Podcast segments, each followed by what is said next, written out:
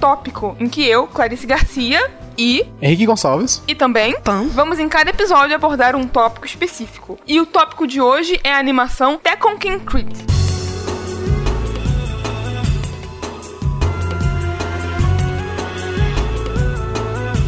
Crit é uma animação de 2006, dirigido por um cara chamado Michael Arias, baseada no mangá homônimo, feita por Taiyo Matsumoto. E talvez outras pessoas também conheçam ele pelo Ping Pong. Vocês conhecem o mangá? Ele é bem famoso, assim. Ah! Que ele foi. Que tem um anime que foi dirigido pelo Masaki Yuasa do Tatami Galaxy. Sim, sim. Nossa, é verdade. Eu não, eu não sabia que era dele o mangá, não. É, então, eu também meio que só descobri agora pesquisando, assim, e tipo, como eu conheço mais animação, não conheço exatamente porque eu nunca vi. Mas como na minha na minha memória tá mais a animação, que tem né, um outro traço e tal, eu acabei nem sabendo que, que era dele, assim. Acho que uma coisa que é muito interessante no, no Tekken Kinkret é que a animação ela é dirigida por um não japonês, né? É, é um- Exato, exato. Isso é uma coisa que eu acho muito legal, né? É um americano. Ele é ativo no Japão, mas ele, ele é americano, né? Ele nasceu nos Estados Unidos. Sim, é. Tipo, ele já trabalha no Japão há muito tempo. Eu também acho isso bem, bem curioso, assim. E o mangá, ele foi lançado aqui no Brasil há um tempo atrás. Acho que lá no começo do- dos anos 2000, assim, pela Conrad. E recentemente, ano passado, a Devir, nesse, nessa leva que eles estão fazendo de trazer mangás pra cá, uns mangás, sabe, esses clássicos cults ou esses mangás um pouco mais desconhecidos, assim, eles lançaram aqui, né? Junto com o Uzumaki também, do Junjito e alguns outros, assim. Foram eles que também lançaram aquele último do Junjito, que são vários contos. Ah, não, então, eu acho que esse que você tá falando é da Dark Side. Ah, é verdade, é verdade, é verdade. Tem a capa dura também, é uma edição muito bonita, inclusive. É, eu, eu tenho ele, um dos, é o único do Jiu-Jitsu que eu tenho, que eu acho, tipo, lindo. É, o André tem, assim, ele comprou, e aí eu acabei dando de presente pra ele o Uzumaki. Inclusive, eu gosto mais da edição da Dark Side, né, de todo o trabalho que eles fazem do que da do Uzumaki. Mas também falando isso, o Uzumaki é muito gigantesco, então eu acho que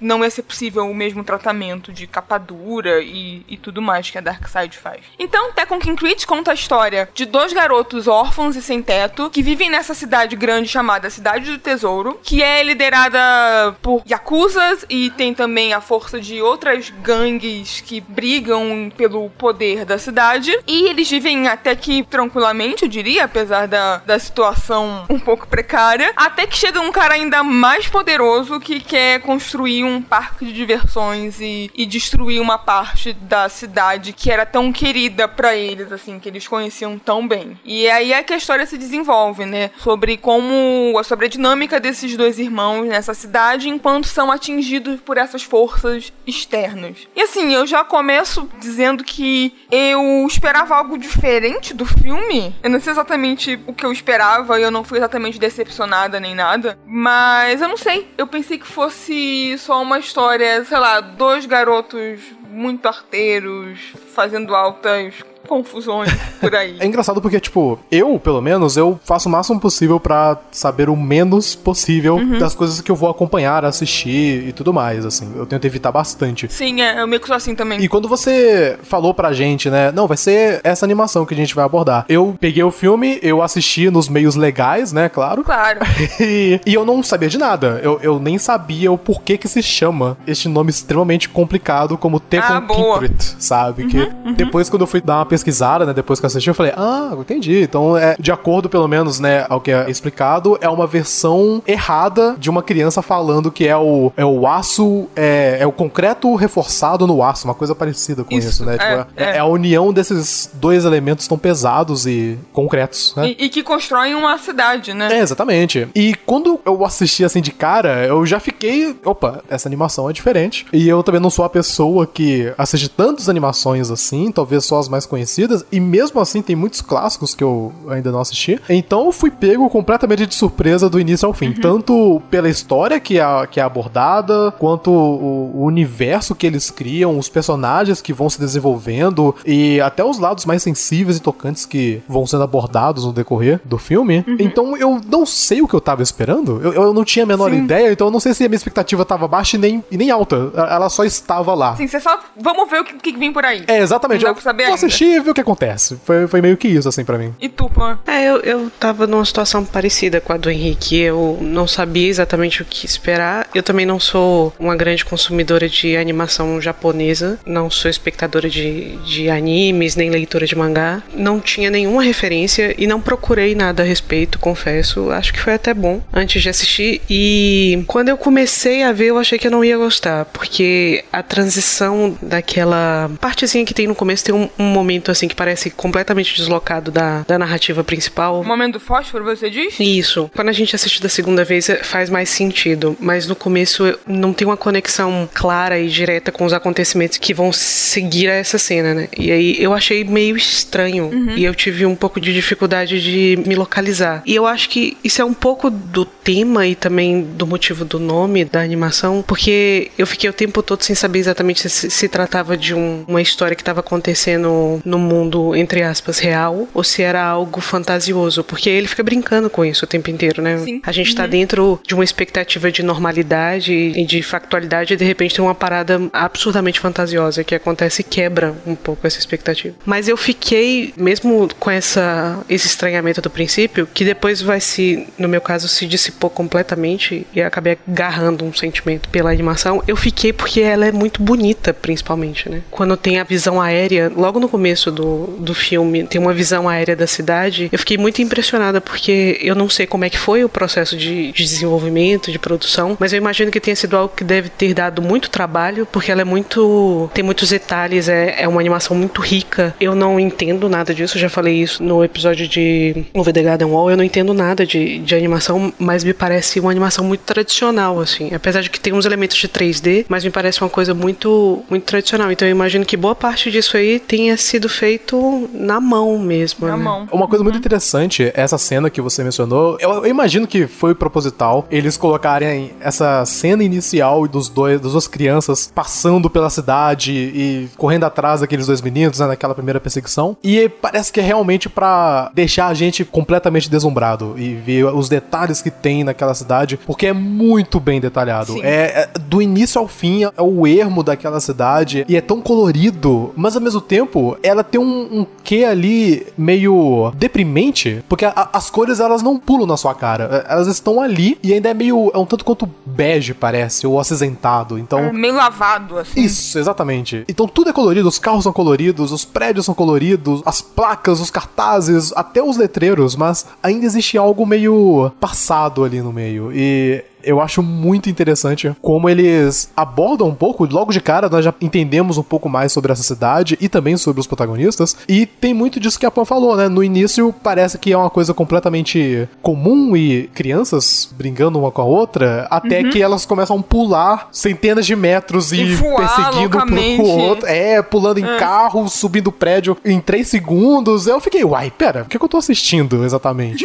É interessante falar isso também, que apesar do cenário ser muito colorido e detalhado e super minucioso e bem feito, os personagens eles já são desenhados de uma maneira mais crua e mais torta e não tem muita, muita expressão nos rostos. Você vê que é uma coisa mais cartunesca mesmo. E esse contraste entre as duas coisas também me, me deixou muito intrigada, assim. Não sei se intrigada é exatamente a palavra, mas sabe? Eu achei muito curioso. Assim, no início me deixou bem desconfortável. Sério? O que, que a Clarice tá mandando eu assistir? que animação é essa? Porque ela é muito fluida, ela é muito bonita, o, o cenário é lindo e bem detalhado, mas aí você olha os personagens e é uma coisa tão abstrata e fora do comum, e eu fiquei, gente, ok, eu vou ter que acostumar com isso. Eu acho que só nos 20 minutos ali que eu fiquei, ah, ok, me, me adequei ali aos personagens. Assim, admito que nem eu sabia bem o que eu tava te mandando assistir. então, como eu, eu esqueci de mencionar isso, eu falei só no, na chamada, né, no último episódio, é nenhum de nós três assistiu. Foi um salto no escuro. Eu não tinha visto, foi uma recomendação que eu fiz, mas que eu também não conhecia. Eu fui conhecer a animação porque eu conheci o mangá, sei lá, navegando pela Amazon ou vendo lançamentos de, de mangá ou qualquer coisa assim que o valha. E aí eu fui, ah, nossa, a capa é interessante e tal, que mangá é esse? Aí eu fui conhecer um pouco sobre o que era animação e aí eu falei, ah, vou assistir um dia. E aí esse dia eu encontrei a oportunidade de fazer esse dia chegar com um podcast. Sim. E eu gosto muito da câmera dessa animação, quando a câmera vai, tipo, pra cima do, do ombro, ou quando fica realmente na visão de primeira pessoa e tal. Sim. E isso acontece com muita frequência e eu acho muito incrível. Assim, todo o movimento de câmeras do, da animação inteira é, é muito muito fascinante, assim, pra mim, é muito incrível. É, ele é muito bem dirigido. É, eu acho que mostra muita confiança na qualidade do cenário, né? Porque tem um momento que um dos caras tá andando e ele vai passando por aqueles corredores, assim. Sim. E é uhum. tão detalhado as paredes com desenhos e certos problemas, né? Certos arranhados e falhas, assim. E é muito, muito bem detalhado. É muito bem pensado. E realmente mo- mostra muito dessa, dessa cidade. É, e é um dinamismo muito muito incrível, assim. A Pô falou que o começo ela ficou, esse começo do fósforo, né? Começa no escuro, aí você começa a ouvir um dos meninos falar. Você ainda não conhece nenhum personagem, você escuta alguém que você não sabe começar a falar. Uma coisa meio filosófica até. É estranho porque, assim, ele já meio que realmente dita o tom do filme, sabe? Porque depois disso ele começa, como vocês estavam falando, aventura e os meninos correndo atrás de outros e tal. E mas você meio que lembra que o filme não vai ser tão só como eu tava esperando, só uma aventura entre dois moleques pela cidade. Esse diálogo inicial eu gostei bastante na segunda assistida. Na primeira eu, eu fiquei completamente confuso, eu não tava entendendo ainda Aham. exatamente o que a animação queria dizer. É aquela coisa, né? Acho que é quase uma regra. Toda cena é importante, né? Toda cena acaba querendo dizer algo, ou pelo menos nesse tipo de animação, que, que quer falar algo além do que tá sendo mostrado. E o diálogo inicial, né, dessa pessoa desconhecida falando, enquanto uma das crianças, acho que é o branco, né? Que é o, o É. mais novinho, né? Ele tá segurando o fósforo e ele fala sobre a questão do fogo e que é pacífico e que você se segurar, você se queima se você olhar demais pra ele, essas coisas assim. Aí na segunda assistida eu, ah, ok, agora entendi o, o que ele tá querendo dizer. É tudo, toda uma questão de metáfora ali em cima do que há com o preto, né? E Sim. o que tem dentro dele e o que é abordado durante o filme. E aí eu fiquei, ok, isso realmente é muito inteligente. A maneira que já te coloca desse jeito e já vai, olha, é, é assim. E- esse é o tom do filme, não se engane. Isso, e, e na questão da animação também, né? É, logo de cara você também já começa a perceber como ela é feita, como ela é bem animada, mas ao mesmo tempo com a qualidade que você vai ter que ali aprender a gostar pra você poder continuar assistindo, porque senão você vai acabar não gostando mesmo. É, é um choque de realidade ali no início. E você falou de metáfora, né? E é exatamente em cima disso que o filme se baseia o tempo inteiro, né? Eu não falei o nome dos garotos, mas o Henrique acabou citando agora. Um deles, o mais velho, é o preto, ou Kuro, em japonês. E o mais novo é o branco, ou Shiro, no original. Isso fica muito evidente no início do filme, porque nesse momento da perseguição, que eles estão perseguindo os outros dois garotos, um é Penumbra e o outro é Alvorada. E logo depois você acaba descobrindo que os gatos são é a Yakuza, não é isso? Sim, acredito que sim. Eles É. não, não chegam a explicar exatamente o que é, né? Agora eu tô, agora eu tô na dúvida. Eu anotei aqui, mas eu esqueci de anotar com mais, mais detalhe. Mas enfim, você descobre que tem a gangue dos ratos e você descobre que, né, os Yakuza são os gatos. Então tem sempre esse simbolismo que o filme vai, vai tratar. Continuando isso, da, dessa questão dos gatos e ratos, eu acho legal que logo depois quando nós temos né, a introdução das crianças e nós vemos como que elas andam pela cidade, aí depois tem o, o lado an- antagonista, entre aspas, porque na- acho que no primeiro ato os Yakuza são os antagonistas, mas rapidamente as coisas mudam e a gente vê que é Sim. muito mais complexo do que isso. E aí a gente também tem, né, os detetives, né, se não me engano, né, que a- não são bem policiais, são dois caras investigando e eles conhecem a cidade, eles parecem que vivem lá por muito tempo, né? Tem um deles que até mencionam sobre, ah, quando eu vesti o uniforme, era de tal forma, então existe um tanto de saudosismo em cima do tempo que ele viveu ali. E é engraçado porque é meio que um caos organizado, todo mundo tá ali vivendo junto, todo mundo sabe que tem o seu próprio papel e mesmo que alguns desses papéis são ilegais, as pessoas estão ali porque elas sabem que é um ecossistema e essas coisas têm que existir ali para conviver e é, e funcionar. E é muito legal, eu acho isso muito interessante. No, no início, quando os Yakuza apareceram, eu já fiquei, pera, tem algo ali a mais porque o. Acho que é o rato, né? O nome do, do chefe. Sim, Não é. tem chefe, né? Ele é um cara tão diferente. Ele fala de uma maneira diferente. Quando ele vai falar com aquele outro Yakuza, que também que é um dos personagens principais, e ele fala sobre amor, que, que amor é a única coisa que você deveria se importar e que você deveria ter valor. Eu fiquei tipo, que pessoal Yakuza é esse? Tão filosófico e tão É. pacífico de uma certa forma. É que você nunca jogou o Yakuza. Eu, eu sempre quis jogar.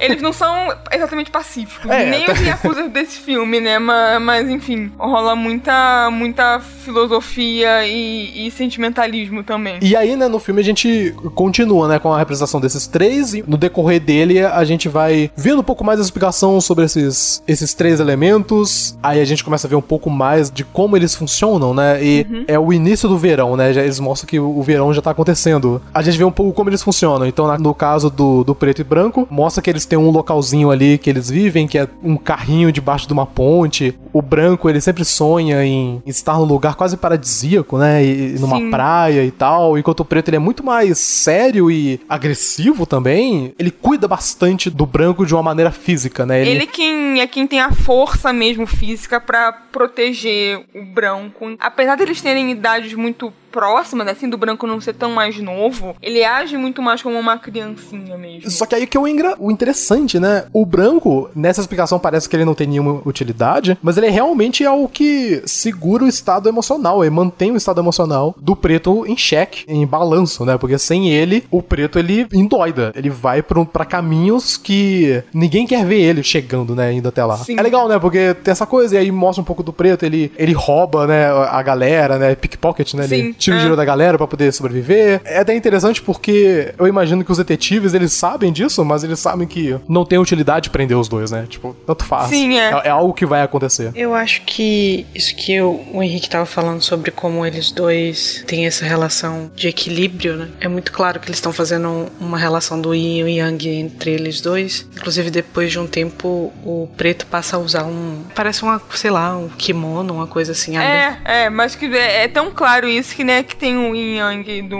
nas costas. Eu acho que essa dualidade que tá nos dois, ela atravessa o filme inteiro. Como, como o Henrique tava falando também no começo sobre o significado do nome do filme, que eu não vou me arriscar a falar, que ele fala, né, sobre essa coisa de ser o concreto e o, o aço são unidos, fundidos para gerar, como você falou, né, Clarice, que é o que constrói as cidades. Eu vi muito esse tema atravessando a narrativa inteira de que como às vezes coisas muito diferentes, às vezes até mesmo opostas, precisam convergir, precisam coexistir para que algo se crie a partir disso. E isso tá inclusive para mim nesse estranhamento que eu tive, essa mistura entre o fato e a imaginação, entre o concreto da realidade, a imaginação, a fantasia, essa mistura entre algo que parece tão de infraestrutura e essa outra coisa que parece tão de superestrutura, né? E como essas duas coisas precisam convergir, como elas duas precisam coexistir para que a narrativa aconteça. E essas dualidades elas aparecem também nas relações, né? Por exemplo, a gente pega o rato, ele é um cara absolutamente saudosista com relação à cidade, né? E muita coisa do que tá acontecendo das brigas e dos conflitos entre esses muitos grupos que estão disputando o controle da cidade é uma disputa sobre mudança, né? A cidade tá mudando e tem gente que tá resistindo a essa mudança e tem pessoas que querem garantir que ela aconteça. Você vê personagens diferentes em posições diferentes e, e às vezes essas relações estão muito próximas, como por exemplo do Rato e do Kimura. O Kimura, ele mais pra frente na narrativa, ele vai ser essa- esse agente da mudança, né? Enquanto que o Rato, ele é uma pessoa que tá completamente no passado, vivendo da nostalgia e do saudosismo do, da cidade. Eu acho mesmo que é uma, é uma história que é muito mais do que simplesmente uma aventura de duas crianças. Eu acho que a aventura deles, essa coisa toda da, da ação, das descobertas, das coisas que eles fazem, é um pano de fundo para uma discussão muito profunda e muito filosófica mesmo sobre mudança, sobre depressão, sobre tristeza, mas principalmente sobre essa, essa dualidade que pra mim é o que tá no, no filme desde o começo. Inclusive no- na coisa do fogo, que ele fala, logo no começo ele fala como o fogo parece uma coisa simples e tranquila e que dentro dele tem uma potência de destruição, como a- as pessoas. As pessoas também, ele fala que as pessoas escondem coisas.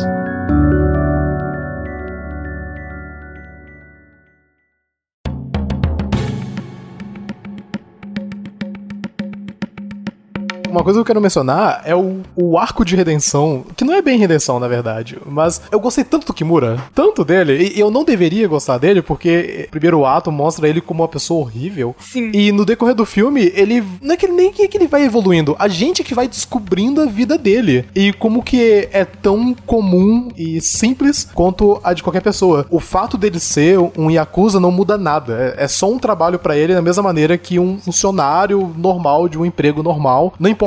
Ele é um cara, ele mora num, num lugar bem pequeno, porque não tem muito espaço, e ele tem uma, uma namorada ou esposa, não sei, e, e ela tá grávida, então ele tem que lidar com essa situação. E eu achei isso tão fascinante. E tem muito disso sobre a questão né, dele ser a parte vai mudar, enquanto o rato ele é o personagem enraizado ali naquela cidade até o um momento final dos dois, que para mim é, é, a melhor parte do filme inteiro. O, o, diálogo dos dois, a maneira que o Kimura ele tem que aceitar que ele vai ter que fazer isso, que ele vai ter que. Spoilers?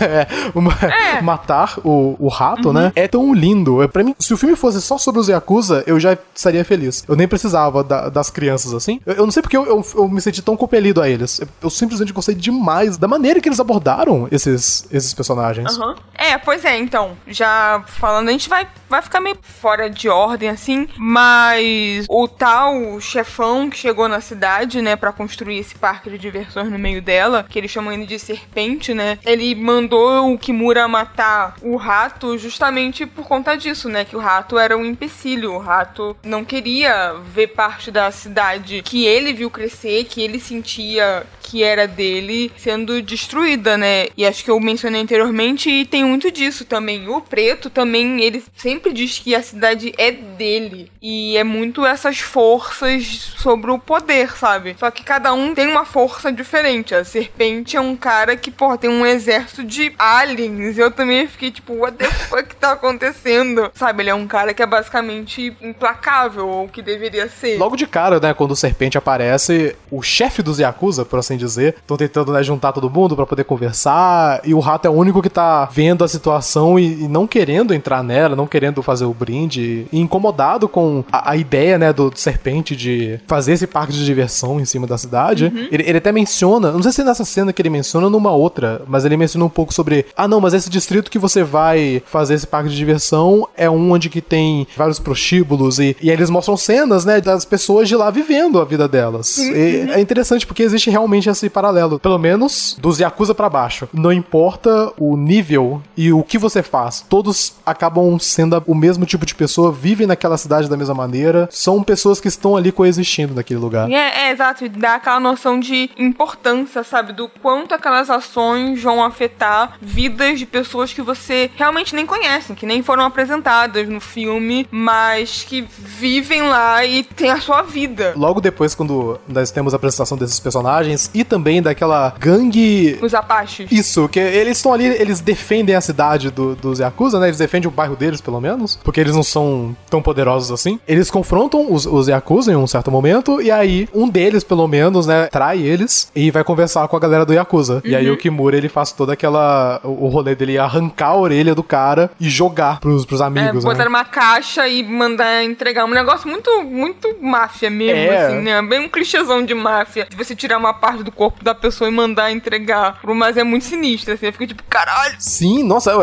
eu, eu fiquei tipo, opa, ok, tá, tá indo então essa animação. E tipo, nisso esses caras somem, né? Esses caras não aparecem mais depois disso. Tipo, ele realmente manda o recado pros Apaches e os caras desaparecem da animação. Ou eu tô enganada, eu não lembro deles aparecerem de novo. Eu, eu não lembro deles terem aparecido em algum momento. Porque, né, logo depois, quando ele entrega, né, a caixa com, com a orelha, os, o pessoal, né, eles vão ali e estão naquela, naquele escritóriozinho que tá o, um dos Apache e o Kimura, e aí o preto chega enfiando a porrada em todo mundo, Caraca. quebrando tudo. E é uma cena muito bem animada, muito bem feita, muito sanguinolenta também. Sim. Eu fiquei surpreso. O preto tá, tipo, com sangue nos olhos, assim, pra dar porrada no Kimura. Eu pensei assim, caraca, ferrou esse garoto agora, sabe, cavou a própria cova, porque ele foi espancar um dos caras mais poderosos da, da cidade. É, eu acho que ali também é um momento em que a gente fica sabendo o quão, entre aspas, perigoso ele é, né? Uhum. Quanto as tendências violentas dele podem chegar. É, o quão bom ele é naquilo que ele faz. Porque na primeira vez a gente só vê ele, entre aspas, entre muitas aspas, lutando com aqueles dois outros garotos, que também têm nomes complementares, né? Dusk Dawn. É penumbra e alvorada. E aquela briga que eles têm parece equilibrada, né? Eles parecem estar em posições de igualdade. Mas aqui ele tá lutando com homens adultos, perigosos, né? Fazem parte de uma máfia e tudo mais. E ele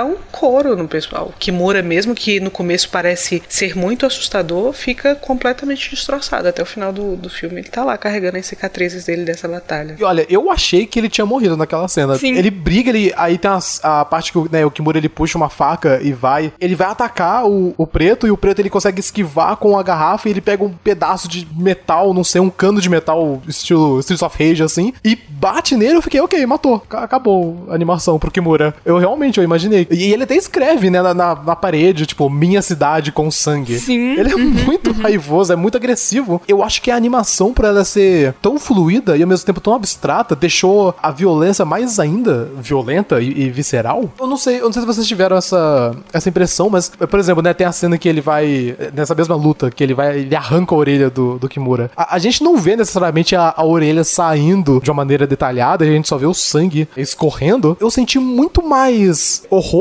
né? Tipo, eu, eu fui muito mais impactado por essa cena do que seria uma cena de ação real, de atores, ou se fosse uma animação mais, entre aspas, bem feita, sabe? Essa cena da luta e aquele momento que o branco, a gente pode falar mais detalhadamente depois, que o branco taca fogo num dos alienígenas. Nossa, essa também, meu Deus. Aquela é muito sinistra, eu fiquei muito horrorizada. Porque, tipo, você ouve um cara, sabe, agonizando. e ainda mais que a violência partiu do branco, que você já sabia, ou você supunha que era o personagem pacífico e o personagem que era, né, mais bobo e inocente. Tem toda aquela coisa também do fósforo, de novo, voltando pro, pra abertura da animação, dele tacar fogo no cara. Eu falei, caralho, o que que tá acontecendo? Acho que essa cena me deixou mais desnorteada do que qualquer outra. Aquela também é muito pesada. Eu, eu assisti eu fiquei, ok, o branco é tão perigoso quanto. Exato. Talvez até mais, porque o branco, ele, pelo menos nessa cena, ele parece muito mais radical e sem pensamento do que ele vai fazer. Parece que ele não tá realmente planejando, ele só olha pra aquela gasolina e pensa, ok, eu vou fazer isso. E pronto, ele não planeja. Enquanto o preto parece que ele é um pouco mais estrategista. Ele pensa, ok, não, eu vou fazer isso, eu vou atacar, eu sei o que eu tô fazendo. O branco parece que ele pode matar qualquer pessoa a qualquer momento sem nenhum pudor, parece. Pelo menos é o que me deu essa impressão nessa, Sim. nessa cena. É, a-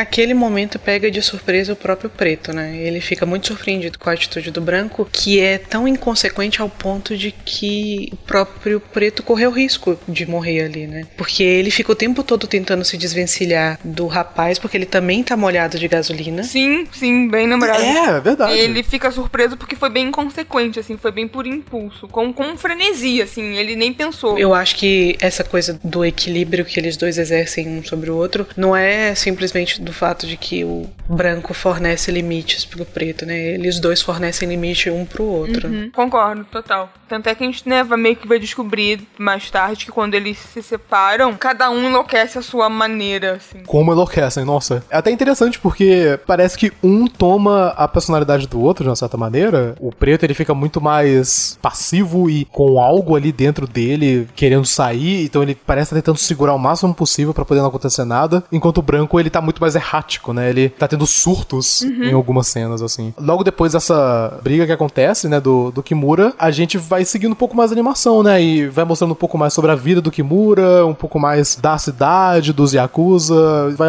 explicando um pouquinho mais dos personagens. Uma coisa que eu achei legal e, e ao mesmo tempo aterrorizante, eu acho que também talvez seja a primeira vez que o preto ele encontrou um inimigo à altura, ou até além da altura dele, literalmente. Porque a primeira cena, quando ele aparece, né? Porque o serpente ele vai, chama, e aí são esses três vultos com essas capas pretas, um cabelo todo diferente, eles são extremamente altos, e o primeiro chega. E na primeira coça que ele dá no branco e no preto, você já fica, ok, esse aí não vai dar. E aí tem toda essa perseguição, e ele é extremamente rápido, é muito mais rápido do que qualquer coisa. Sim, é- ele é sobre-humano mesmo. E o branco, ele tá todo machucado porque ele apanhou, então o preto tá tendo que levar ele. E ele tentando fugir, e eles estão em cima do trem, trem, né? E tem aquela perseguição inteira. É Uhum. muito excitante, muito animado. Aí, né, chega até os finalmente, onde que ele acaba pegando fogo, né? Porque eles lutam, pulam do metrô, caem nesse, nesse telhado do galpão, furando o telhado e caindo no meio. E aí o branco que tá lá em cima, ele joga a, a gasolina em cima da galera. A partir desse momento é que a animação ela muda, né? Sim. Eu vejo que os Yakuza eles perdem um pouco do protagonismo deles, eles se tornam mais vítimas do que tá acontecendo, pelo menos o, o Rato e o, e o Kimura, que é meio que a representação do- dos Yakuza, de uma certa forma, tirando os outros Yakuza que ficaram do lado do Serpente. É, é aquela coisa de nós somos aliados, mas nós não estamos trabalhando juntos. Nós só estamos aqui tentando lidar com essa ameaça maior que qualquer coisa, que é o, o Serpente. E acho que foi meio que justamente nesse momento, por toda a carga violenta e meio que emocional, é que acho que eu comecei ainda a prestar mais atenção. Eu falei, porra, epa, agora isso aqui tá me chamando mais atenção do que Acho que foi um momento que o filme realmente escalou pra um nível melhor. Sim. Nesse momento eu já tava completamente confortável com a animação, já tava adorando ela, já tava curtindo bastante, especialmente pelo diálogo, pelas conversas que eram abordadas. Sim. Uma coisa que eu esqueci de comentar que eu acho legal nesse negócio é a quantidade de referências que eles fazem a questões religiosas e de astrologia. Tem o rato, né? Que ele é. Ele o tempo todo tá falando sobre astrologia, ele quer saber o signo de todo mundo e como tá. Hum, pode crer. É um detalhe que eu tinha esquecido. E a questão da religião fica o tempo todo aparecendo, né? O tempo inteiro você vê na cidade, inclusive é um- naquela primeira luta que eles têm com os outros dois meninos, aparece bem claramente que é a imagem de Ganesha, né? O deus hindu, que tem a carinha de elefante, que fica aparecendo a, a todo momento. Eu a- achei engraçado como eles ficam atravessando esses discursos mitológicos, religiosos, esotéricos, é numa história que parece não pedir isso. né? É, e tem até, tipo, é claro que a gente pode usar a desculpa que é imaginação infantil, mas tem até o branco, ele tá sempre, em algum momento ele para e ele fica, ah, aqui é o planeta Terra, eu sou o agente branco. Sim, sim. Ele fala, ah, aqui é um lugar pacífico, e né, e tem todo esse contraste de você tá vendo um filme tão violento e tão cheio de, né, de conflito, dele ainda ter esse posicionamento sobre, né, sobre pacifismo, por mais que ele, obviamente, não seja pacifista, e toda essa coisa realmente inocente e pueril de que vai ficar tudo bem, ele também fala isso diversas vezes, né, sobre, né, tá tudo bem, seja feliz, seja feliz e essas coisas. Mas é, mas foi curioso você lembrar sobre esses símbolos religiosos, religiosos e esotéricos, porque realmente que tinha passado despercebida o quanto Suzuki é insistente nessas perguntas sobre signo. Pra mim era só, sei lá, sabe? Eu realmente não, não percebi que, que isso tinha um significado. Ele chega a prever qual é o, o signo que o filho do. Ele pergunta pro Kimura, né? De quando é que o menino tá previsto pra nascer. E aí ele fala: Ah, boa data. É Ares, né? Eu acho que é o. Isso é. Uma outra coisa também que eu acho engraçado é que o preto ele tem essa relação de posse com a cidade. Ele quer garantir que esse é o espaço dele, as regras dele e tudo mais. Mas o tempo inteiro o branco tá falando sobre um projeto de sair, né? É verdade. Eles juntam o dinheiro no cofrinho pra poder viajar de avião. E depois, quando as coisas começam a dar muito errado, ele já abandona qualquer ideia também de, de viajar de avião e já quer, ah, vamos simplesmente ter uma casa na, na praia. Há um desejo que é expresso muito mais pelo branco do que pelo preto de sair dali. Então, após esse momento que o branco mata o outro cara, ou eu acho que mata, tenho dúvidas, porque os caras eram tão implacáveis e tão aliens que eu não sei se ele morreu mesmo, mas eu vou supor que ele morreu e não importa. É, acho que a- o próximo acontecimento importante é realmente um dos outros soldados aliens do serpente vai atrás do branco e acaba esfaqueando ele também horrivelmente. Dá muita dó, coitado. O branco é muito, muito puro. Sim, e tudo que acontece, é, se não me engano, o branco e o, e o preto, né? Eles estão. O preto tá levando o branco, e aí tem um momento que ele fala: Você fica aqui, eu vou até lá pra poder resolver Sim, o negócio. E aí o branco, ele vai pro lugarzinho, né? Pra cidadezinha, pra aquele lugarzinho que eles estavam vivendo. No carro, com as coisinhas Isso, dele. e porque ele lembra da, da plantinha, se não me engano, né? Que ele tava Isso, cultivando no Que começo. ele tava cultivando uma macieira e, né, que também é, uma, é um outro simbolismo, assim. Que ele plantou uma semente de maçã E ele tava esperando a macieira crescer. E ele queria, né, comer as maçãs da macieira. Ele já tava fazendo altos planos pra macieira. Como se, né, como se uma macieira crescesse Tão rápido. do dia pra noite. É, mas é muito bonitinho que, né, é, mais uma vez a inocência dele, assim. A inocência dele mesmo depois de ter tacado fogo em alguém. É, em defesa dele, ele plantou a macieira antes de tacar fogo ah, no, não, tá no tudo cara. bem. Então tá liberado. E eu, inclusive, eu lembro do, do momento que, né, ele. Sempre que ele tem uns devaneios, assim, é sempre em aquarela, sempre tudo muito lúdico e muito bonitinho. Sim, o- os sonhos dele são os sonhos da praia que ele quer estar, né, com o preto. Uhum. A- Aí nessa cena, quando o outro, né, o segundo desses três caras, chega e corre atrás do branco e ele currala o branco e enfia a faca nele, eu não sei se eu tô sendo muito imediatista, não sei se é a palavra correta, mas eu também achei que o branco tinha morrido naquela cena. Ah, sim. Eu olhei e falei, ok, morreu. Aí o preto ele vai endoidar e ele vai eh, liberar o. Procurar o, vingança É. e matar todo mundo e tal. liberar o Minotauro e tal. Eu realmente achei que era isso. E aí, quando na outra cena ele tava vivo, eu, ah, ok, então. Então não tem muita consequência o que tá acontecendo aqui. É, é, realmente não tem, mas ao mesmo tempo ele nunca faz você deixar de acreditar que qualquer coisa pode acontecer, que qualquer pessoa pode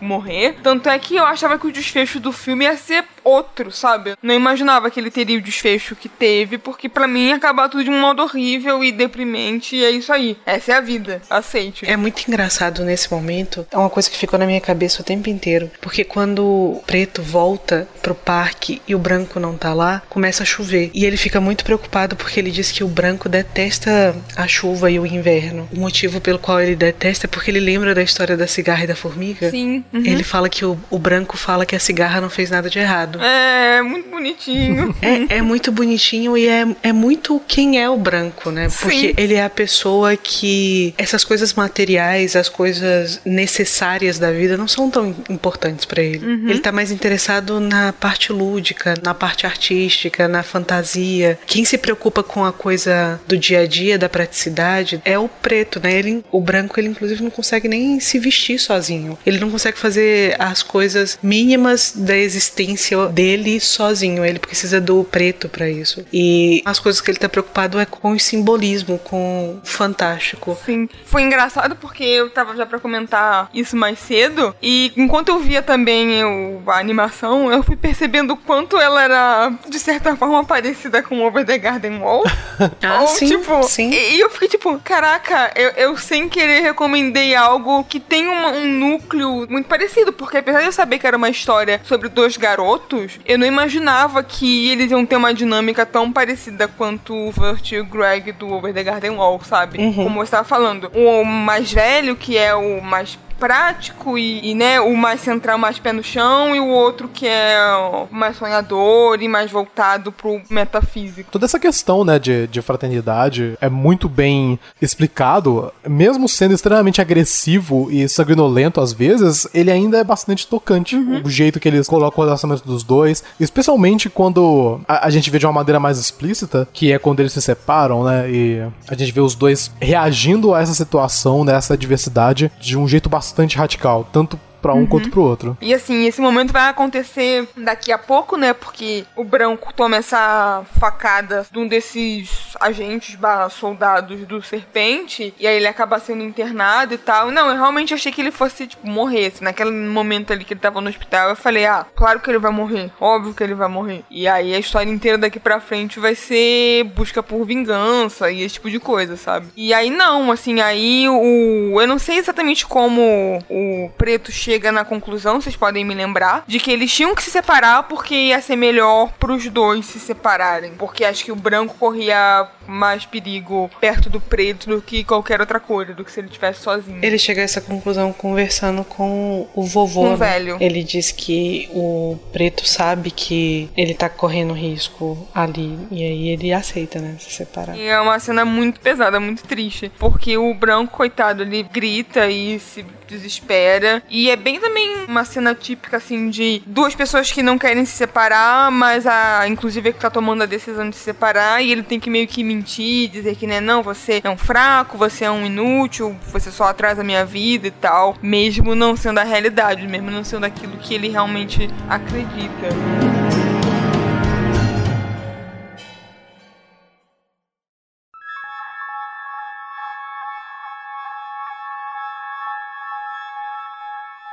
Após esse, essa separação entre o branco e, e, o preto, chega o inverno. Como a gente falou, a animação começou no verão e vai se passando um ano e vai mostrando os acontecimentos em cada, cada estação do ano. E aí começa a mostrar como prosseguiu a vida de cada um separado, né? Primeiro mostra muito rapidamente o preto, sei lá, bateu num cara e tá arrastando um corpo por aí, né? Quem nunca? Mas é logo, né, cortado e mostra o branco numa sala, né? Você vê que é, um, que é um lugar melhor do que ele vivia, assim. E ele, né, tá desenhando, que era uma coisa que ele fazia já com frequência. E, né, mas assim, ele não tá bem. Você vê que apesar de ter uns desenhos bonitinhos por aí, ele desenha, né, as pessoas que convivem com ele e tal. Mas ele, ele não tá se portando muito bem. É exatamente isso, né? A gente vê a evolução, entre aspas, do, do preto e o branco, do fato deles estarem separados, né? O preto, ele. A maneira que ele age hoje é muito mais diferente do que era antes. Parece que ele perdeu algo ali dentro do ser dele. Ele parece muito mais selvagem, ele parece muito mais animalesco nesse sentido. Uhum. E enquanto o branco tem todo esse contraste, né? É, ele tá num, num ambiente bom, né? Ele tá sendo cuidado pelos detetives e, e ele tá desenhando e tudo mais. Só que ele tá completamente perdido, tendo surtos e é muito interessante ver a, a maneira que os dois reagiram. Aí a gente chega nesse momento que tem um diálogo que eu acho muito legal legal que é o preto conversando com o rato. O rato ele vai falando sobre a grandiosidade da cidade e como ela é maior do que qualquer coisa. Então, se nós morrermos, a cidade vai continuar. Se algo acontecer com ela, ela vai continuar. Sim. É, ela é algo maior do que qualquer coisa que está acontecendo ali, seja a luta que está acontecendo, seja o embate entre a, a serpente e, e, todos esses outros componentes, ou a vida dessas próprias pessoas. A cidade ela vai continuar ali, ela sempre vai estar ali, vivendo crescendo e, mudando e evoluindo dependendo em qual perspectiva. E eu, eu acho muito tocante, porque parece que é, o rato parecia que ele já sabia que, que, que ia morrer na, naquela hora. Uhum. Ele tava meio que chegando pros momentos finais, sabendo que a, o serpente mandou o Kimura matar ele. É, acho que essa é a impressão que, que fica mesmo. É, eu tava lembrando também que um pouco depois dessa cena em que o branco tá no, no quarto desenhando e tal, ele tá conversando com um dos policiais, é, ele sai para passear com ele, né? E o policial policial pergunta para ele por que, que ele nunca mais perguntou sobre o preto, eu, se eu fosse o diretor, eu teria cortado essa cena, porque é muito explicativo. Ele explica pro policial como se dá a relação deles dois, né? Ele diz que o Deus fez eles dois com defeito, que tem uhum. coisas que faltam no preto e tem coisas que faltam nele. E ele diz que faltam coisas no, no coração do, do preto, mas que ele tem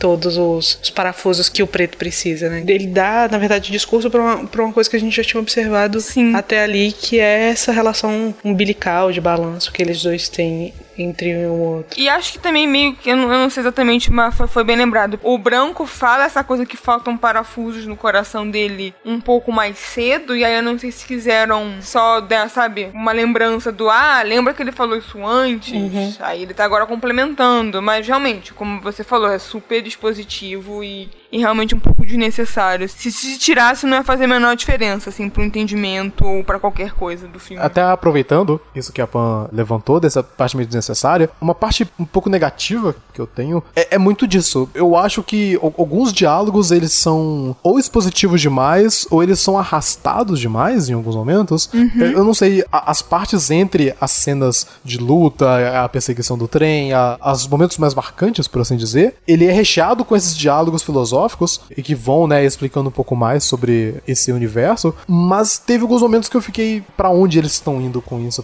porque Sim. todo mundo fala com uma lentidão e com uma calmaria tão grande para algo tão crítico e intenso que tá acontecendo com eles, até, até depois que a gente já sabe a, a ameaça, a ameaça é real, eles ainda estão agindo com uma certa tranquilidade. Uhum. Eu, eu achei um pouco estranho, assim, tipo, ficou um pouco, ah, ok, vamos lá. Acho que se fosse 20 minutos minutos menos, assim, fosse uma hora e meia de, de duração essa animação, ela é, seria bem melhor. É, se enxugasse um pouco, eu também senti isso. Eu também, também senti ele se arrastar um pouco, mesmo já sabendo o que ia acontecer. Eu não, não li o mangá, mas a impressão que passa é que o mangá, ou a história principal, tem muitas histórias. Sim, exato. Ele tem muitos arcos e eu acho que ele não consegue concluir tão bem todos eles. É, ele tenta fazer uma coisa aqui meio Magnolia, né? De juntar todas essas narrativas diferentes numa narrativa grandona. E talvez essa tentativa não tenha sido muito feliz em alguns, uhum. para alguns arcos, eu acho. Ou talvez assim, eu acho que o filme se beneficiaria de um, um pouco mais de corte. Sim, total. Mas ele não é, não é um filme cansativo. Eu pelo menos não tive essa sensação, assisti duas vezes. Eu não tive a sensação de, de ficar de saco cheio ou querendo que as coisas andassem rápido. Eu só acho que em alguns momentos ele explica demais coisas que já estão já estão muito claras. É. Não diria nem tipo que eu fiquei cansada, mas acho que eu sempre sentia que se fosse um pouco mais enxugado as coisas, eu conseguiria aproveitar um pouco melhor, assim. É, é uma sensação meio abstrata, assim, não, não consigo explicar. De, né, se tivesse um pouco menos arcos ou personagens, assim, se focasse um pouco mais, sei lá, um ou dois ou três núcleos, que seria um pouco melhor, assim. E aí, então, né, após mostrar com, como estão os dois garotos e esse diálogo entre o branco e o detetive de. Eu, eu nas minhas anotações está Oclinho.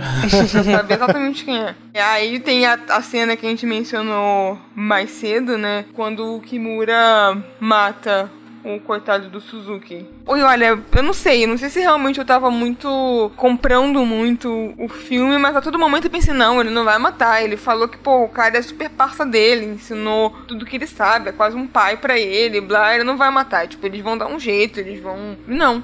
Ele mata mesmo. Eu, eu fiquei tão assim porque. Primeiro, porque eu não queria que o rato morresse. O, o, rato que eu tava achando uma péssima pessoa no início e estranha, eu já tava apaixonada por ele e adorando as conversas dele, a maneira de ver a vida que ele tem. E o Kimura eu pensei, cara, porque, sei lá, bota ele no carro e manda ele pra fora da cidade, eu não sei, tipo, contrabandear pois ele, é. algo do tipo. Por que você vai matar o cara? Ao mesmo tempo, eu acho que é algo necessário para primeiro, para mostrar um pouco da, da consequência do que acontece depois com o Kimura e toda essa. Não evolução, mas esse desenvolvimento do, do personagem dele, dele uhum. ter que fazer isso e também um desfecho pro, pro personagem do rato, né? Que ele claramente é um cara que já viveu bastante, por mais que não aparenta, é porque ele não é velho, né? Ele não é um velho na, na animação, mas as rugas nele mostram que ele realmente viveu bastante nessa cidade. Ele viu ela, ela crescer do jeito que, que ela cresceu uhum. e tá vendo ela ir para um caminho que ele não gosta. E eu acho que é poético, né? Ele morrer na cidade que ele ficou tanto tempo nela e viu junto com ela, né? É mais um testamento de que a cidade é um, é um personagem acima de tudo, que fica é onipresente e domina todas aquelas coisas, mesmo sendo passiva de uma certa maneira. Eu agora vendo aqui o diálogo, é que eu acho muito triste, é que o próprio rato explica o que o Kimura tem que fazer. Você vai me matar, mas aí ó, você não deixa impressões, queima minhas roupas, é... queima as suas roupas. É muito frio mesmo, é tipo, ele tá sendo totalmente pragmático. É, tipo, não, não só frio, mas é realmente isso. Ele, ele tá realmente, até o último momento da vida dele, ele quer passar algum tipo de informação pro discípulo dele. E essa cena me pegou, de verdade, assim. O Kimura, ele tendo que lutar contra ele mesmo, né? Ele, ele tendo que lutar contra essa vontade dele e tendo que matar. Uhum. Eu fiquei tipo, cara, nossa. Foi para mim foi muito mais pesado do que a cena do branco sendo esfaqueado, por exemplo. Realmente, também não tinha pensado nesse negócio que, né, como um era discípulo do outro até o último momento o, o mestre quis, quis ensinar, assim.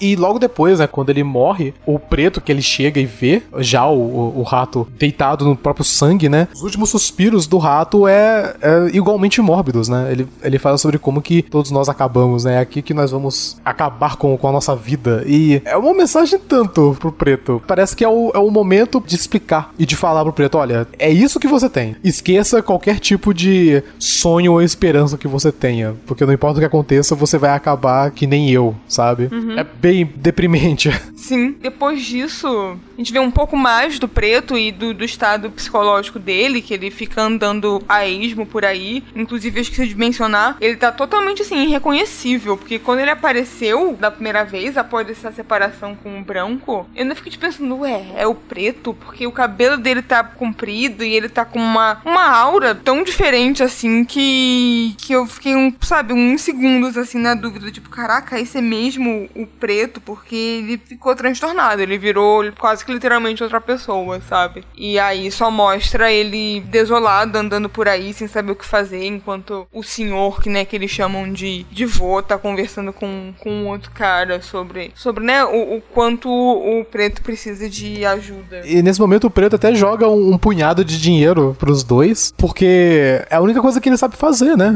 A única coisa que ele sabe fazer é, pra poder ajudar, é, é roubar as pessoas de um certo, de um certo ponto, uhum. e o próprio velhinho fala, tipo, não, não quero esse dinheiro, eu não quero o que você tá fazendo. E, e, ele continua vagando porque ele realmente não sabe o que, o que fazer com a vida dele, né? Ele se torna ainda mais, né, nessa, nessa questão, e enquanto o, o branco vai desenhando coisas que tem a ver também com, com o que acontece com o preto. E aí, logo, logo após isso, aparece o branco conversando com, com o Oclins. Inclusive, o Oclins é uma figura sempre muito triste, não sei. Eu olho pro Oclins e fico, meu Deus. Eu não sei porquê exatamente. Não sei se é por causa da situação toda, sei lá. E tem que ele fala mais cedo que, né, que ele também não teve filhos, nada do tipo, assim, né? Ele tá cuidando agora da criança. E eu não sei, tem algo meio melancólico, assim, entre a relação dos dois. Mas não tem absolutamente nenhum ser humano feliz nesse filme. Ah, não, é, de fato. De fato. Agora você falou, falou bem. É pura tristeza. Eu só recomendo um negócio meio bad vibe, perdão. Até peço perdão já pelos próximos, inclusive, porque eu, eu, sem querer escolho uma escolha bad vibe. Ou eu gosto do bagulho bad vibe, ou quando eu me interesso por um negócio, eu descubro que ele é bad vibe. Aí eu fico, pois então o que eu posso fazer. E aí, falando em bad vibes, nesse momento, acho que é a segunda vez, ou sei lá, o, o Preto mencionou isso em algum outro momento, que o inverno e o frio deixa o branco triste, e a noite também deixa o branco triste, porque faz ele lembrar da morte. E ele falando isso é tão triste, assim, porque ele fala de um jeitinho tão meigo e é, é muito tristinho. E ele fala, né, ah, você sabe, né, porque quando escurece ou quando tá de noite eu me sinto tão triste, é porque me faz lembrar da proximidade da morte e tal. É algo que tá bem presente na vida deles agora, acho que mais do que nunca, sabe? É nesse momento que também, nessa cena que ele volta a desenhar e a gente vê que ele tá desenhando a cara do Minotauro, né? Sim. E essa cena é é intercalada com a cena do, do preto, por um outro lado, sozinho lá no, no que era antigamente a casa deles, né? Aquele fusquinha. E ele tá claramente perdendo contato com a realidade. Ele, ele começa a ficar muito triste porque a macieira não tá crescendo, apesar dele regar todos os dias. E ele começa a conversar com o boneco como se fosse o próprio branco. E à medida que a gente vai vendo o preto ficando com esse laço cada vez mais esgarçado com a realidade, o desenho do branco vai ficando cada vez mais caótico. Fica funcionando um pouco como um, uma antecipação daquilo que vai acontecer Sim. nas próximas cenas. Essa perdição, digamos assim, dos dois só vai se escalando, né? Após isso, a gente vê o preto andando em direção ao parque de diversões, né? Com o boneco que ele começa a chamar e tratar como se fosse o branco e ele completamente perdido e tem todo esse esse contraste, né, de ver as pessoas num parque felizes, se divertindo, enquanto, né, os dois personagens principais estão perdidos em si mesmos. E nisso, o Serpente ele manda mais dois soldados, né, para poder ir atrás. E aí esses dois parecem piores ainda, né, porque eles não são, uhum. eles não são os personagens de melee, né? Eles não, eles têm armas. Parecem bem mais agressivos, bem mais vis mesmo nessa, nessa situação. Os dois vão vão ao encontro do preto no parque e, e o preto já tá totalmente, sabe, perdido, achando que realmente o boneco é o, é o branco. É, e tentando convencer as pessoas, né, de que é Exato, é, enquanto o branco tá também cada vez mais perdido naqueles desenhos obsessivos que ele tava fazendo do Minotauro. E aí, nisso, um dos soldados aliens atira no boneco, né, destrói o boneco. E nisso é, é o estopim pro preto ficar muito, muito, sabe... Um animal? Eu não sei. Exato, é, tipo, ele primeiro realmente vê o como se o branco tivesse morrido de verdade. Que é horrível, porque é metade da cara dele no chão, Exato. sangue esvaindo, e eu, tipo, meu Exato. Deus. Exato. Ele começa a chorar e os caras vão pra cima dele e ele pensa, ah, mas vocês não vão, não vão fazer isso comigo, não. E aí é que ele meio realmente, como você falou, se transforma num animal, tipo, muito doido quando o cara tá tirando os saltos que ele dá, porque mais uma vez, igual no começo, é um negócio que tá fora da realidade, sabe? Ele tá com uma força além do, do que seria no mundo real. Essas cenas todas são entrecortadas, né? Mostra o que tá acontecendo com o preto e o que tá acontecendo com o branco ao mesmo tempo. E como o preto foi atingido, depois mostra o branco sentindo isso. É muito doido porque eu mencionei quando eu tava falando do estilo de arte da animação, que é meio, meio sem expressão, porque é simples e caricato e cartunesco, né, na real. Mas o trabalho de voz também, o trabalho da animação faz tudo parecer tão doloroso mesmo. Você sente a dor junto, porque o branco tá sentindo a dor que o, o preto sentiu e ele tá só no chão se debatendo e gritando. E aí chegam, né, a pessoa e pergunta, mas o que tá acontecendo? Onde tá doendo e tal? Porque né, ele não se machucou, não tinha acontecido nada com ele, de fato. E é, é outro momento que também me apertou bastante, porque eu senti, assim, a dor do, do branco. Nesse momento que a gente vê a aparição do ser que está no, no preto, eu não sei, né? Que, uhum, é, o, que é o Minotauro, uhum. que é uma, uma versão muito estilizada e eu acho muito interessante. É bem mais diferente do que eu tava imaginando. Porque, se não me engano, acho que no começo do filme, em algum momento, eles mostram um rápido relance ali de Sim. do que poderia ser. E é um Minotauro, que né? É um Minotauro de verdade, é. É um Minotauro mais realístico que você pode imaginar dentro desse filme, assim, né? Dentro do estilo do filme. E eu fiquei, ok, então é um Minotauro de verdade, assim, que vai aparecer. E, e aí quando chegou, não, é, é uma mistura do próprio preto, só que mais tribal parece, né? Ele tem essa, essa, essa caveira, né, de Minotauro, aparentemente. Não é bem um Minotauro, né? Tipo, você tem esses chifres, É, né? como se fosse, sei lá, mesmo de, de boi. Boi, é, sei. exato. É, é uma coisa como se fosse de boi mesmo. É. A aparência dele é uma pessoa, como o Henrique falou, é como se fosse o preto sobre, né, as duas duas pernas com um crânio de boi e ele começa a bater no, nos aliens loucamente. É, e, e a pele dele é verde. E, Exato, e, é uma pele meio de bruxa, assim, tem uma mão de bruxa. Sim, assim. e aí ele mata os dois caras numa velocidade e numa precisão uhum. impressionante. Eu, eu fiquei impressionado, porque era exatamente o que eu queria que acontecesse. Na hora quando ele caiu, eu fiquei, opa, peraí, ok, tá bom, então se esse é o Minotauro, beleza. É um, um estalo e acabou.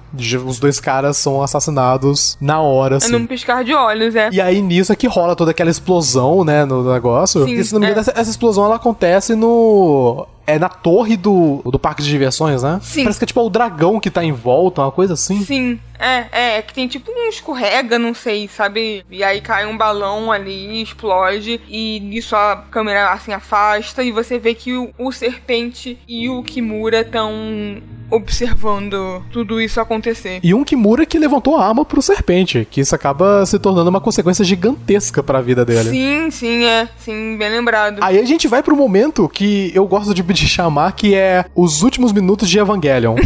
Porque a gente entra nessa viagem psicodélica do Minotauro e o preto e o branco, que ele não tá necessariamente nessa cena, mas ele é lembrado em vários momentos pelo preto, e essa luta entre os dois, né? Sim. Do branco e o Minotauro pelo preto. É, é uma viagem insana que eu, eu adorei, mas eu também fiquei muito confuso em vários momentos. Mas foi um confuso bom.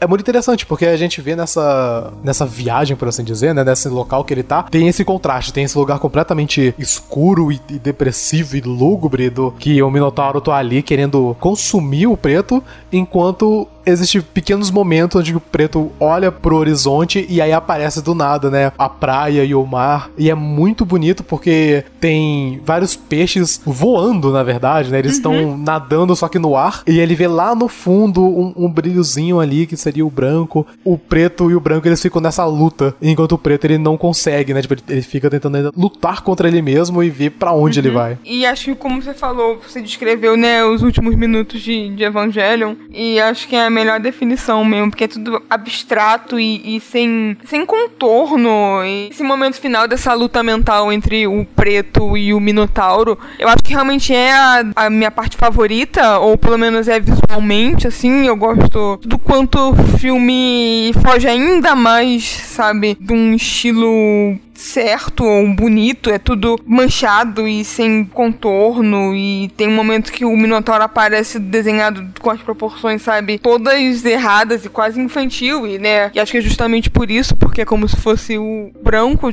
tivesse desenhado. E aí aparece um outro simbolismo que já havia sido, né, salpicado no filme do corvo e da pomba branca, né? Acho que é uma pomba, que seria, né, o corvo seria o preto, tanto é que quando ele vai bater lá no Kimura, espanca lá, o Kimura, ele aparece com um corvo, assim, no ombro dele. E, né, o branco, que é a paz que, que o branco traz para a vida dele. Eu acho essa cena muito bonita. Eu fiquei realmente muito impressionada. Não só porque é bonito, assim, mas eu fiquei impressionada com a qualidade da animação e como eles ficam mesclando tipos de animações diferentes. Uhum. Eu acho que vocês não chegaram ainda nessa parte quando vocês estão narrando, mas tem um momento nessa disputa entre o, o Minotauro e o Branco em que o Minotauro mostra pro preto qual é, entre aspas, o poder dele, né? Na verdade, assim, o que ele teria capacidade de fazer sem, sem a interferência do branco. Se ele ficasse solto, o que ele seria capaz. E aí é uma, um tipo de animação tão diferente, assim, com um realismo tão mais nítido nas pessoas do que Sim. você sente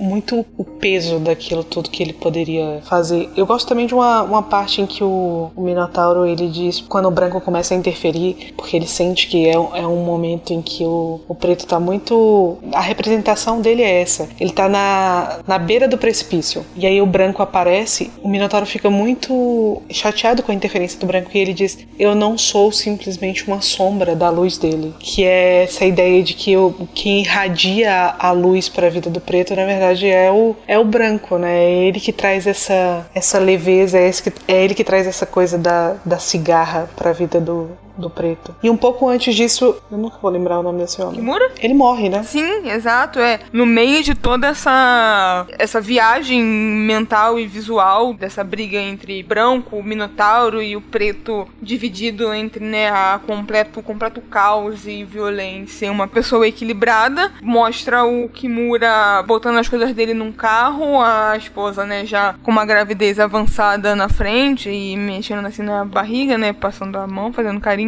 é uma cena muito, muito rápida. Eu, nossa, eu, eu sofri tanto com essa cena. Eu também. Porque é, acontece muito rápido, é. é na velocidade que acabou. E tem, talvez, a minha transição favorita de qualquer coisa, que é um flash, logo depois que as motos aparecem, né? É um flash, ele olha para as motos, acontece esse flash, e aí é o corpo dele caindo com um tiro, né? Então é o sangue saindo Sim. e o corpo dele cai e aí já faz a transição para a próxima cena, porque muda para a parte da praia. Sim. E, uhum. Ele literalmente morre na praia. É muito triste porque, cara, eu gostei tanto desse personagem uhum. e o jeito que ele foi, sabe? Pelo menos a mulher dele, a namorada dele, não morreu, eu acho. Espero, Eu acho que não, hein? Eu, não sei. Eu não quero, eu não, não quero pensar nisso. Pra mim, ela morreu também depois daquilo. E, não pode, não. Ela é a única vítima, ela é a única inocente desse negócio. É, ela não fez nada, nada, coitada. E porque assim, porque realmente acho que essa secura toda da cena, sabe? De mostrar um personagem que você estava acompanhando desde o início, que você viu uma evolução, que você já tinha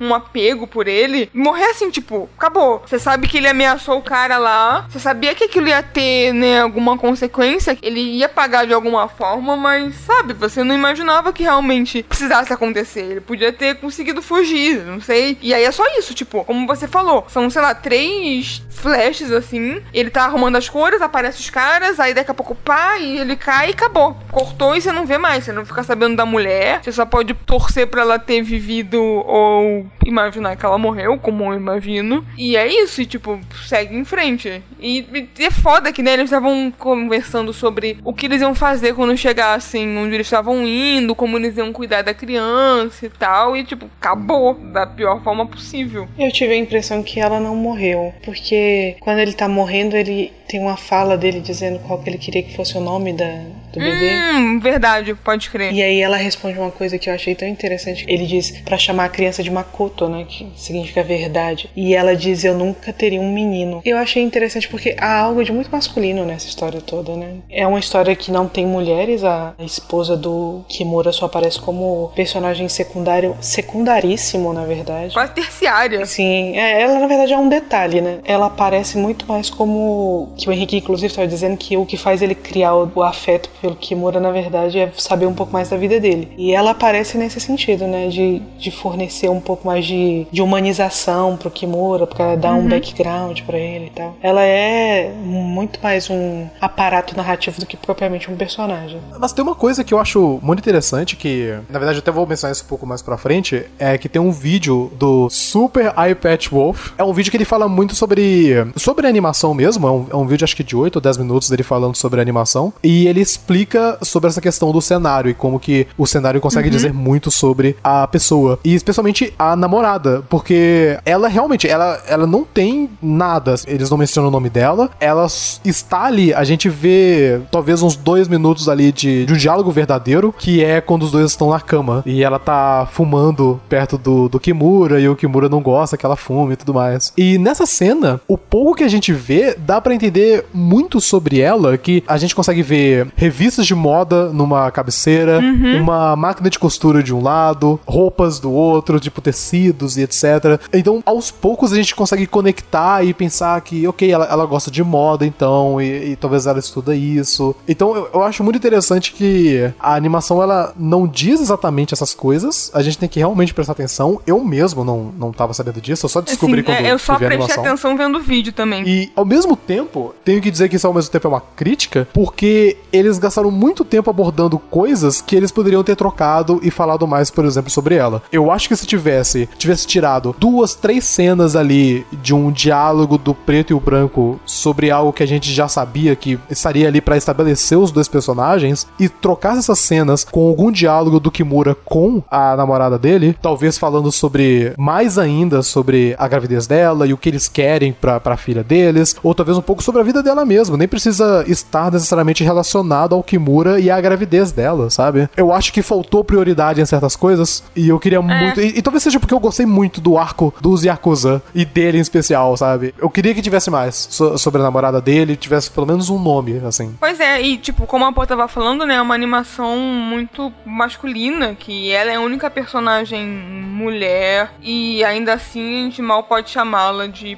personagem, né? E é um pouco sobre também masculinidade e violência. Eu, eu acho que é um universo todo muito masculino. Eu acho que se tivesse uma mulher aí, esse negócio não tinha chegado no ponto que chegou. É, exato, exatamente. Mas aí, né, após isso tem, tem a cena que também é uma cena que me deixa muito angustiada, porque aí é uma violência que é muito mais próxima da real, né, de pessoas enforcadas e pessoas atirando e pessoas gritando. É, é, Essa cena assim. é, é especialmente horrível porque eu não sei, traz algo ali tão desconfortável. É, e, e são é. vários flashes de cenas de tudo acontecendo e é tão. É muito pesado. É desconfortável, assim, eu fiquei, fiquei mal. Realmente provocou uma ânsiazinha no meu estômago. E aí, enfim, né, tem essa cena extremamente perturbadora. Aí, enquanto isso, né, o branco tava no chão gritando e tal, tava todo mundo preocupado com ele, ele levanta, ele grita e nisso corta pro preto, né, e enquanto o branco fala pare, né, enquanto o branco tenta impedir e o Minotauro tenta trazer o preto mais ainda pro caminho da escuridão, dizendo que né, só a solidão é, é o caminho, porque né, ele tava sozinho e tal, e ele realmente tava com a tendência de acreditar que ele não precisava do branco, apesar de claramente precisar. E aí nisso, né, ele já tá bem ali a ponto de, né, de romper aquele pequeno fio de sanidade e vem um monte de, de corvos pra cima dele e aí aparece uma única pomba branca afastando, né, a escuridão da mente dele. Ele cai desse penhasco literalmente pro mundo. E ele vai e percebe, né, que o Minotauro finalmente vai embora, de uma certa forma. É, e ele, né, ele começa a lembrar do- dos momentos que ele teve com o branco e, e- e o quão importante o branco é na vida dele. E aí corta pra, pra cena, um pequeno pedaço da cena do fósforo que a gente viu no começo do filme aqui, né? Que é o branco segurando o fósforo, iluminando a, a escuridão. Pô, essa cena que aparece o branco é muito bonitinha.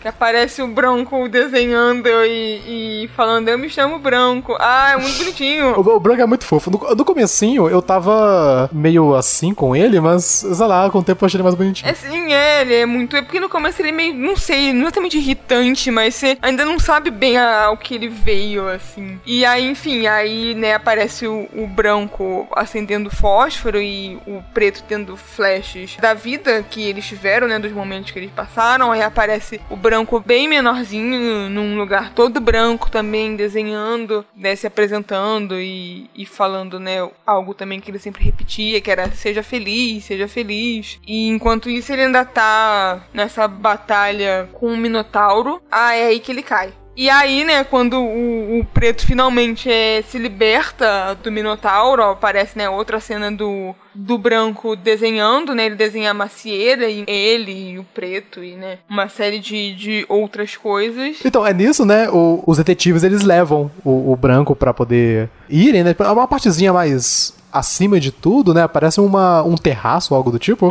Aí o preto ele chega do nada. Aí nessa parte, né, quando o preto ele olha pra mão dele, a mão dele tá com esse estigma. É quando ele tá caindo pro mundo, o Minotauro ele também tem essa- esses cortes na mão. E ele fala algo no- em meio de: Eu vou fazer isso pra lembrar que eu ainda estou dentro de você. É realmente uma mensagem do tipo: Olha, você acha que você conseguiu fugir de mim, mas não, eu, eu ainda tô aqui. E se você quiser, ou se você deixar, eu vou tomar seu corpo de você. É, é um desfecho, assim, que pra- eu sinto que é pra poder mostrar que o, o preto ele não se libertou completamente disso. Sim, é, e assim, e é muito inteligente e real, porque, né, não deu, não deu um desfecho 100% feliz, assim, e inverossímil, sabe? Do tipo, ah, agora ele está curado, tipo, agora todos os problemas internos que ele tinha em relação, como a Pam mencionou mais cedo, a depressão ou os impulsos muito violentos dele, não foram magicamente curados, apesar de, né, do filme trabalhar muito com fantástico e, e ter um desfecho positivo, sabe? Ele ainda tem essa, essa lembrança eterna dentro dele. Sim. E aí disso é meio que um, o fim da animação, né? Porque eles já dão aquele corte pra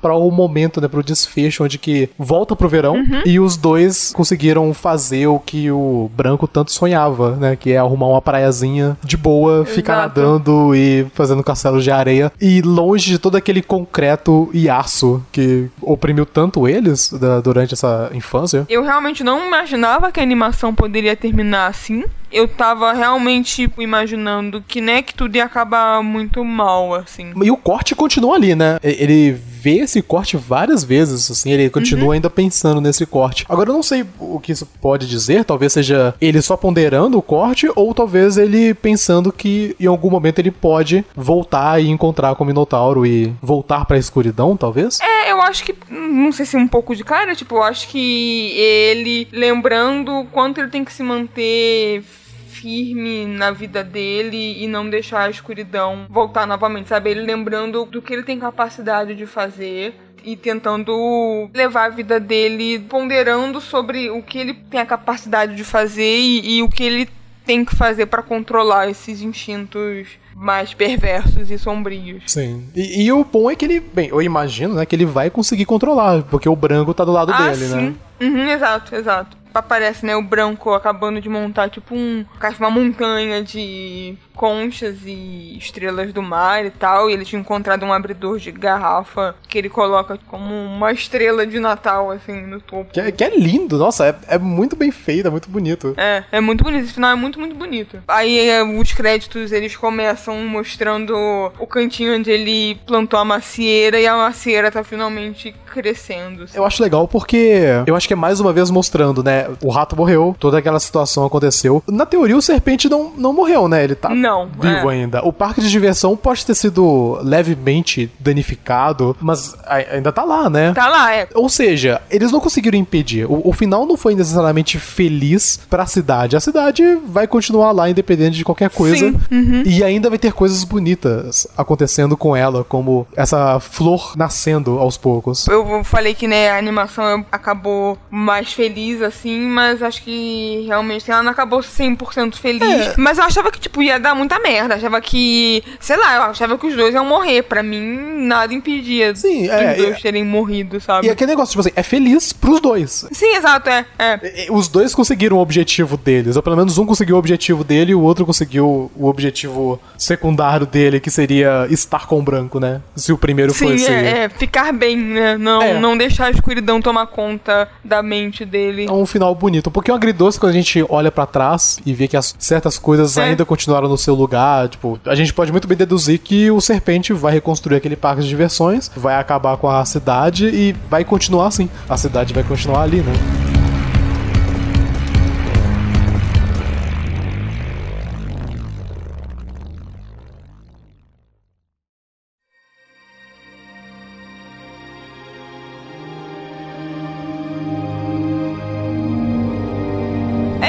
Eu gostei bastante, apesar de ter sido surpreendida, ou não sei se é exatamente a palavra, mas né, eu tava meio que esperando uma coisa, porque eu conhecia superficialmente também, eu sabia que, né, dois irmãos vivendo numa cidade Bleu. Eu falei, ah, ok, altas aventuras e confusões, E, né, acabou sendo uma reflexão sobre, né, sobre crescer e sobre mudanças e sobre também não deixar os seus impulsos mais terríveis tomarem conta de você, não deixar se amargurar e esse tipo de coisa. Eu acho que também tem uma coisa de daquilo que é importante, né? Porque eu não sei se foi a impressão que vocês tiveram, mas eu passei a maior parte do filme me identificando muito mais com o preto do que com o branco. Uhum, uhum, com certeza. O branco, ele sempre tem aquela aquela vontade de sair da cidade, de ir para outro lugar, de pegar um avião, uma coisa que eles nunca fizeram, enquanto que o preto parece sempre muito resistente à ideia e ele quer garantir a estabilidade das coisas, garantir o lugar dele. No final, o que fica é de que aquilo que a gente conhece, aquilo que é seguro, nem sempre é o mais importante, né? A gente sempre se. Quer dizer, eu pelo menos sou, sou o tipo de pessoa que sempre tenho muita dificuldade diante de mudanças, mas às vezes quando elas acontecem, e às vezes elas acontecem a despeito da nossa vontade, quando a gente chega do outro lado dessa mudança aqui, olhando para trás, a gente percebe aquilo que era realmente fundamental, né? Que no caso deles dois era a relação deles dois mesmo. Uhum. O que eles precisavam e o que o preto precisava, o que o branco precisava, não era era exatamente de garantir aquele hábito, de garantir aquele espaço, de garantir que não viesse interferência externa, nem de, de garantir que aquele, aquilo ali não tivesse sofrendo mudança. Era um do outro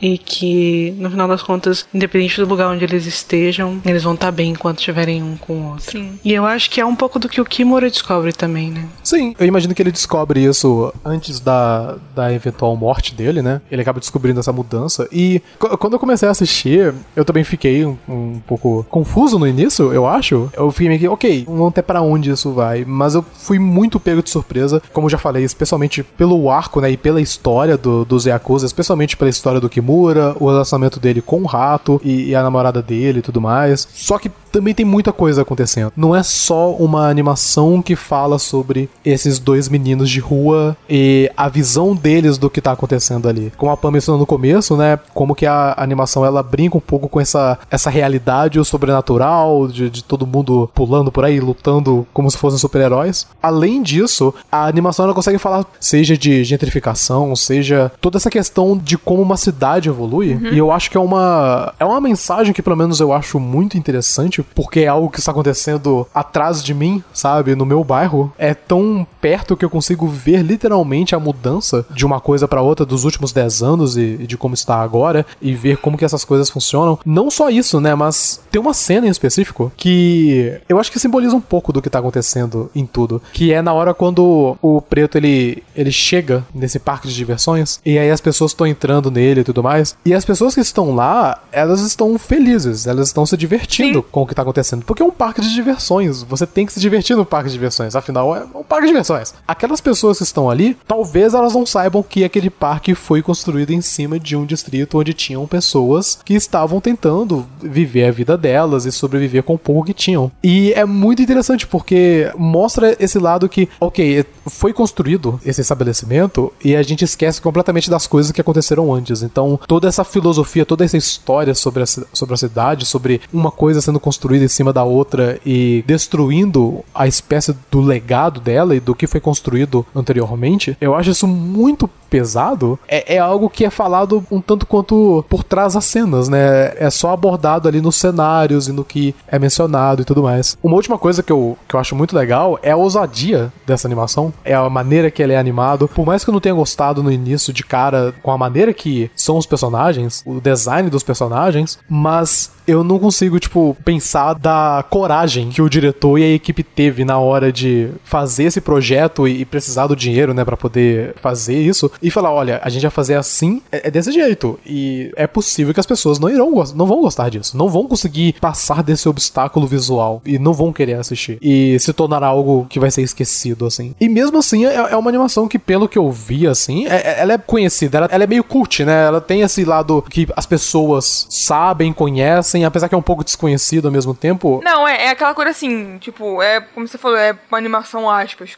cult. Uma pessoa que não tá ligada muito nesse meio, que não, não tem o costume de assistir animações, ou principalmente animações, né, japonesas, realmente não vai conhecer, mas toda pessoa que se aprofunda um pouco mais no assunto assiste e tem como referência, sabe? Ela é realmente bem amada e cultuada. E vale lembrar que desse mesmo ano que essa animação foi lançada, Páprica também foi lançada. Caramba, é do mesmo ano, né? Páprica saiu em 2006, foi em 20 de novembro nos Estados Unidos. Olha, dizer que Páprica é outro filme que eu gostaria de falar É, aqui. um eu ia dia, falar isso sabe? agora. Eu também quero muito falar sobre ele. Primeiramente porque eu nunca assisti. Você nunca assistiu? Você já assistiu, Pan? Não. Ah lá. Quem sabe aí? Talvez não pro meu próximo tópico, mas pro outro. Eu tenho ele Epa, né? baixado, é, porque eu comprei ele, obviamente. então sim, eu sim. tenho Uhum. ele adquirido legalmente. E eu tenho muita vontade de assistir. É E incrível. uma amiga minha, ela, chamada Júlia, ela é muito fã dessa animação. Ela sempre falou pra mim pra eu poder assistir. E o pouco que eu conheço da animação, porque ela é muito conhecida, tem GIFs por aí, né, que mostram um pouco do quão deslumbrante é as coisas. Essa surrealidade de Páprica, ela acompanha muito com esse expressionismo e todo essa, esse lado surreal de Tekken Kinkret. E eu acho que isso mostra muito da ousadia que, que as, as pessoas tinham, que os, que os animadores e que o- os mangakas e todas as pessoas tinham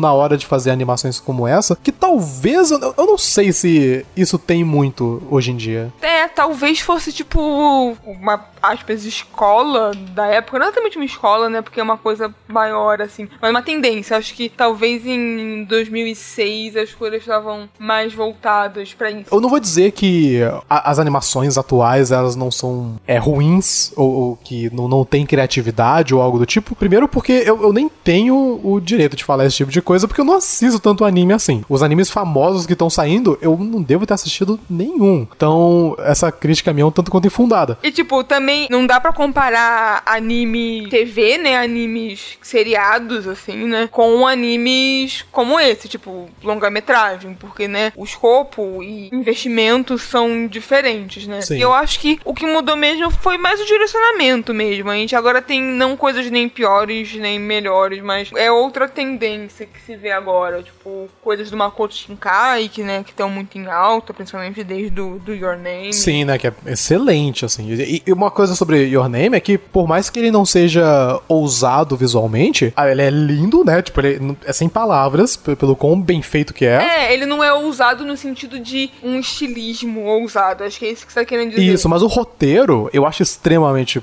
ousado e inteligente. E a maneira que ele vai conectando esses pontos, especialmente por causa do, do início e no decorrer da animação, e quando você vai perceber que certas coisas não são certas coisas e Sim. vai tudo se desenrolando, eu acho fascinante. Eu fiquei muito surpreso quando a gente percebe as coisas que a gente percebe naquela animação. Então, tipo assim, eu, não- eu não posso dizer que as coisas não são ousadas hoje em dia, ou que assim, mas eu queria que tivessem tido mais atenção e tivessem mais animações desse tipo, como Tekken Kinkret, Paprika, essas animações assim que eu imagino que o primeiro ponto delas, a primeira coisa que eles pensam é, ok, vamos fazer algo diferente e depois vamos pensar no que vamos fazer em cima. Então, é, é isso. Eu, eu espero. Não, eu espero não. Eu sei que vocês dois, né, gostaram de assistir. Fico feliz. Eu também gostei bastante. Foi, como eu falei, um tiro no escuro, um salto do abismo pra, né? Ah, ah. Eu já imaginava que fosse bom, mas eu podia, né, estar enganada. A internet podia estar enganada, por que não? Ou eu podia simplesmente não gostar, ou algum de vocês não gostar, apesar de ser algo muito amado. Mas fico feliz que ninguém teve um tempo ruim assistindo, sabe? Ficou azedo assistindo.